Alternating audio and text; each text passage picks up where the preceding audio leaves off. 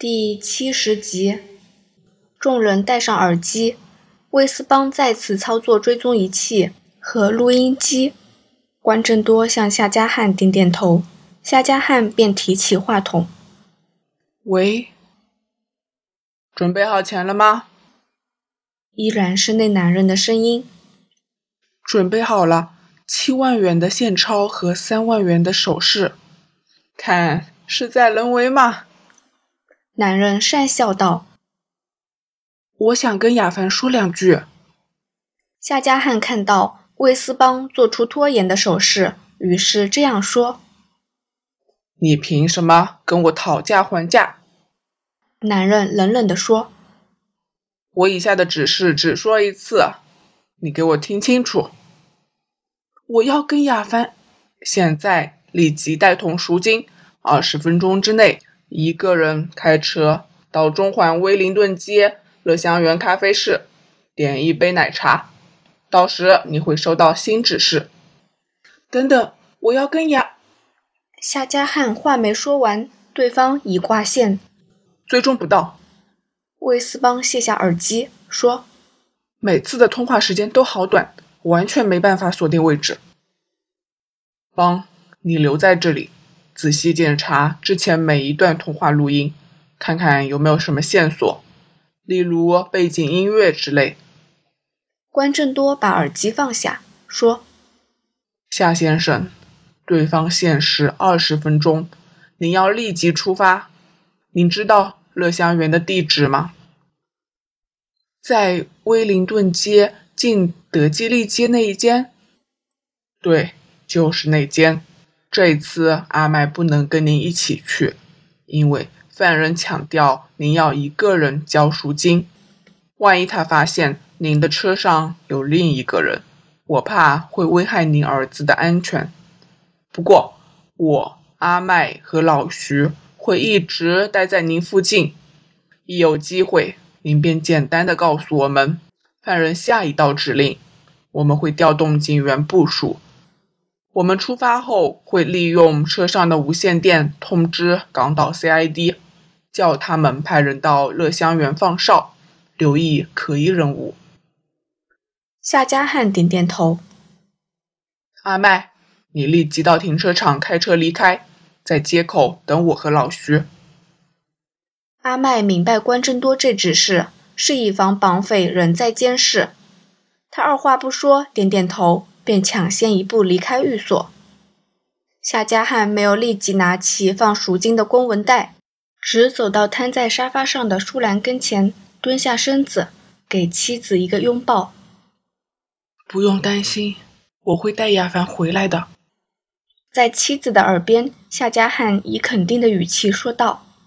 夏舒兰听罢，眼眶再次泛起泪光，但这一次她强忍着，只是不断点头。双臂紧紧地环抱住丈夫的身躯，她知道她要坚强地面对这次灾劫，不能让孤身犯险的丈夫为自己担忧。夏家汉拾起公文袋，走出玄关，来到停车场，坐上车子。他把赎金放在副驾驶座，扭动车室，心中盘算着开车路线。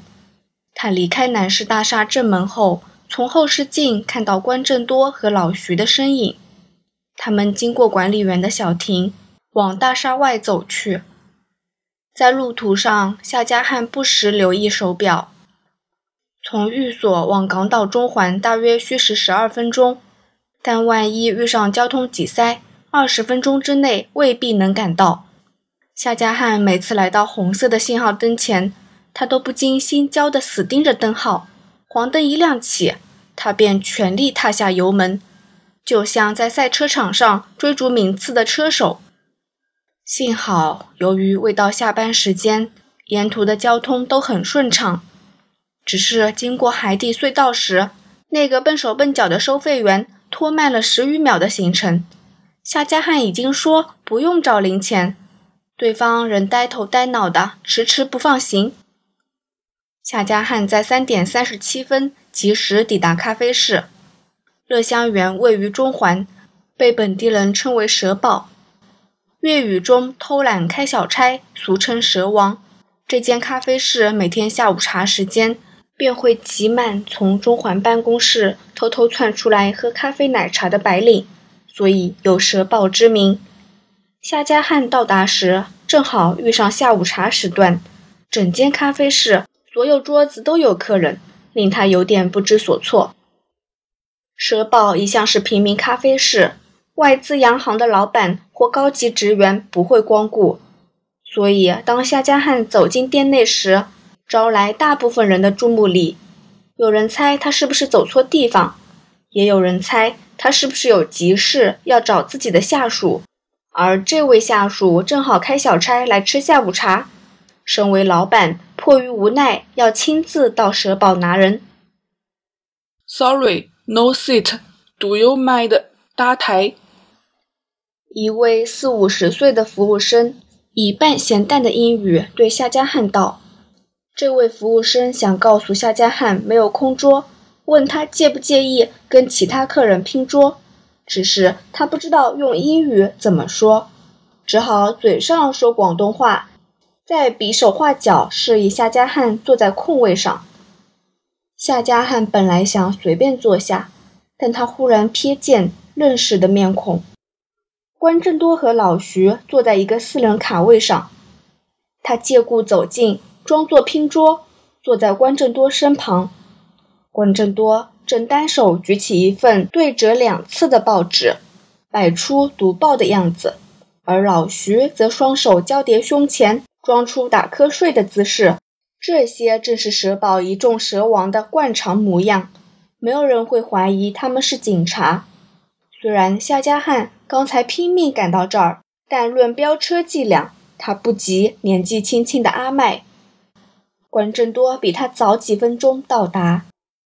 关正多和老徐没有做声，继续本来的动作，只白了夏家汉一眼，就像在说：“怎么有个老外来拼桌？”夏家汉也没有主动说话，只是依照绑匪的指示，向服务生点了一杯热奶茶。乐香园的奶茶远近闻名，所以才会招来大量偷懒的白领光顾。可是夏家汉现在没有任何心情细心品尝，他搓了一口，便坐在座位上四处张望，等待接头的犯人。他看着手表，分针一点一点往四十分的刻度靠过去。当指针快到达四十分时，那个四五十岁。操着半咸淡英语的服务生走进夏家汉。You, Mr. Telephone。服务生再次比手画脚，示意有电话找夏家汉。夏家汉觉得奇怪，但抓住赎金公文袋，走到电话旁。电话在柜台旁，话筒搁在电话机上，附近没有人。喂。他小心翼翼地拾起话筒说：“你准时到达，好。”又是那可恨的男人。你快点现身，我不要钱，我只要我的儿子。你依照我的指示，很快便见到他了。男人淡然地说：“现在你到附近找一家金饰店，将七万元换成黄金。”黄金？夏家汉讶异的反问：“对，黄金。今天的金价大约是一两九百元，我给你打个折，你给我买七十五两吧，余额就不用给我了。”不同于欧美使用金衡制盎司和金衡磅，香港买卖黄金习惯使用金衡两，一两等于十钱。一钱约三点七五公克，七十五两黄金便是六万七十元左右。你把钞票换成十五条五两重的金条，然后开车到西环坚尼地城游泳池，再到泳池餐厅点一杯咖啡，等候下一道指令。男人继续说：“西环杰尼地城游泳池。”对，别要我重复，给你半个钟头，四点十五分之前要办妥事情，并且到达目的地。你会带雅凡到那儿吗？夏加汉的话没法传出去，因为对方早一步挂线。钞票号码能够记下，追查来源，但黄金不能。有必要时可以将金条熔掉，犯人要脱手比钞票容易得多。夏家汉回到座位上，一口气喝光奶茶，轻声说道。犯人要我用现金买七十五两黄金，然后到西环坚尼地城游泳池餐厅等指示。关正多没有回答，目光仍放在报纸上，只是把右手放在桌上，轻轻敲了桌面两下。夏家汉知道对方已听到内容，便向服务生叫结账，付款后抓住公文袋离开咖啡室。夏家汉离开咖啡室后，连忙沿着皇后大道中找金饰店。中环是港岛核心，在皇后大道中往西一段有各式各样的店铺，金饰店有好几间。夏家汉没有多想，随便走进一间橱窗放满金手镯、金戒指的店子。店员看到有个外国人光顾，展现出殷勤的态度。虽然今天本地华人在地位和财富上已差不多赶上外国人，但洋人等于富人的想法，在老一辈的市民中仍是根深蒂固的印象。欢迎，请问我有什么能帮到先生您？个头半秃、架着一副眼镜的店员，英语口音虽然不纯，但总算流利。黄金，我要买金条。夏家汉一口气说：“是要买来保值吗？这个时间买金最好了。请问要买多少？”店员高兴地说：“五两重的足金金条，我要十五条。”先生，您说，呃，十五条五两金条？店员以为自己听错。没错，总共七十五两的金条。夏家汉边说边从公文袋掏出一叠叠的钞票。你们店里有没有？我现在就要。没有的话，我便走。我赶时间。啊，有有。店员看到一捆捆的大牛，眼珠几乎要掉出来。他不是没见过如此大的数目，只是他从没遇过如此阔绰的外国客人。七万元。已足够在湾仔买三分之一层房子了。店员急忙走进店内，一分钟后捧出一个盘子，盘子上有十五个锦盒。店员逐一打开，每个盒子里都有一片黄澄澄的金块，金块上刻着重量和编号，盒内还有金块生产商的证书。先生，我们有天秤，您可以逐一检查金条。店员将金块放在他面前。不用了，盒子我都不要，给我金块就好。价钱方面，今天本店金条卖出价是每钱八十八元，总共六万六千元。店员毕恭毕敬地指向柜台上一个立牌，上面写着“公定不二价，足金每钱八十八元”。再在算盘上迅速计算了一下总额。请问是付现金吗？夏家汉将七叠钞票推到店员面前，像是责怪对方问了多余的问题。我想检查一下钞票，麻烦您等一下。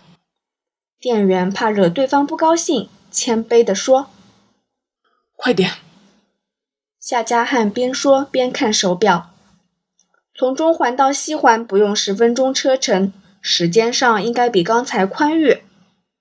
店员逐一检查钞票，由于大部分钞票都是编号相连的新钞，点算和检查过程比他想象中轻松。两分钟后，他已点算好六万六千元。